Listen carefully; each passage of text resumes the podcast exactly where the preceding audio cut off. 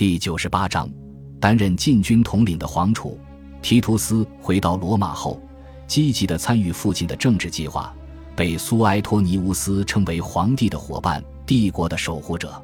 提图斯与父亲一起参加凯旋仪式，随后二人一同担任监察官。担任监察官期间，提图斯帮父亲笼络了议员，整顿了元老院，争取了贵族的支持。维帕乡为了能让提图斯更顺利地继承皇位，提前让元老院赋予了提图斯极高的权力。提图斯被授予保民官与执政官之权，并且监管帝国百官。提图斯也没有让维帕乡失望。在维帕乡继位以来，帝国的元老院没有再与皇权产生任何冲突，如同乌大维整顿元老院一般。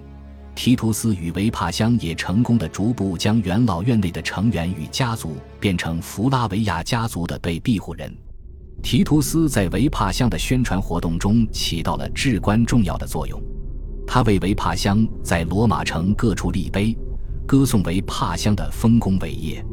他把自己的成就与功绩全部归功于维帕乡，并且以维帕乡的名义宣告了大量政策。与此同时，为了确保禁军背叛皇帝的悲剧不再重演，维帕乡命提图斯担任罗马禁军统领。对此，提图斯欣然领命，并且十分尽责。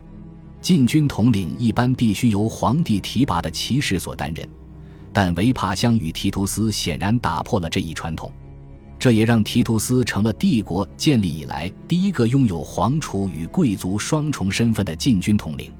作为禁军统领。提图斯又体现出了他杀伐果断的一面，他秘密派遣禁军士兵调查议员与贵族们的动向，并亲自提审所有被怀疑谋反的议员。在禁军天罗地网的盘查下，提图斯提前察觉了一个试图颠覆维帕乡统治的兵变计划。公元七十九年，议员阿里安努斯暗通军队，密谋篡位。阿里安努斯是帝国的前执政官。并且是一位颇有威望的将军，他曾以日耳曼行省总督的身份效忠加尔巴，而后又投降维特里乌斯，并率军与奥托作战。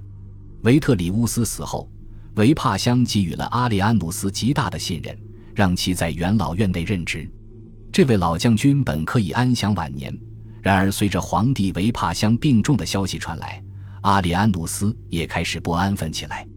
他一方面联系军队中的旧部，计划兵变；另一方面在元老院内拉拢盟友，计划夺权后的利益分配。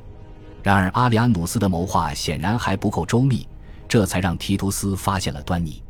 为了避免打草惊蛇，提图斯在罗马城内邀请阿里安努斯共进晚餐，并在左右埋伏了禁军士兵。席间，阿里安努斯对即将到来的危险丝毫不觉。依然和提图斯谈笑风生。然而，当晚宴结束，阿里安努斯准备离开时，埋伏在四周的禁军士兵顿时将他团团围住，随后将其乱刀砍死。阿里安努斯死后，提图斯下令去其家中搜索，并搜到了一个谋反名单。名单上不乏一些贵族议员的名字，但是更多的则是军队中的将校，这让提图斯惊出了一身冷汗。他立刻下令对名单上的所有人格杀勿论，即便是在当时的罗马，提图斯的镇压谋反手腕依然略显残忍，但就结果而言，他成功确保了帝国的政治稳定，避免了维帕乡布卡利古拉、克劳迪乌斯、尼禄、加尔巴等皇帝的后尘。感谢您的收听，喜欢别忘了订阅加关注，主页有更多精彩内容。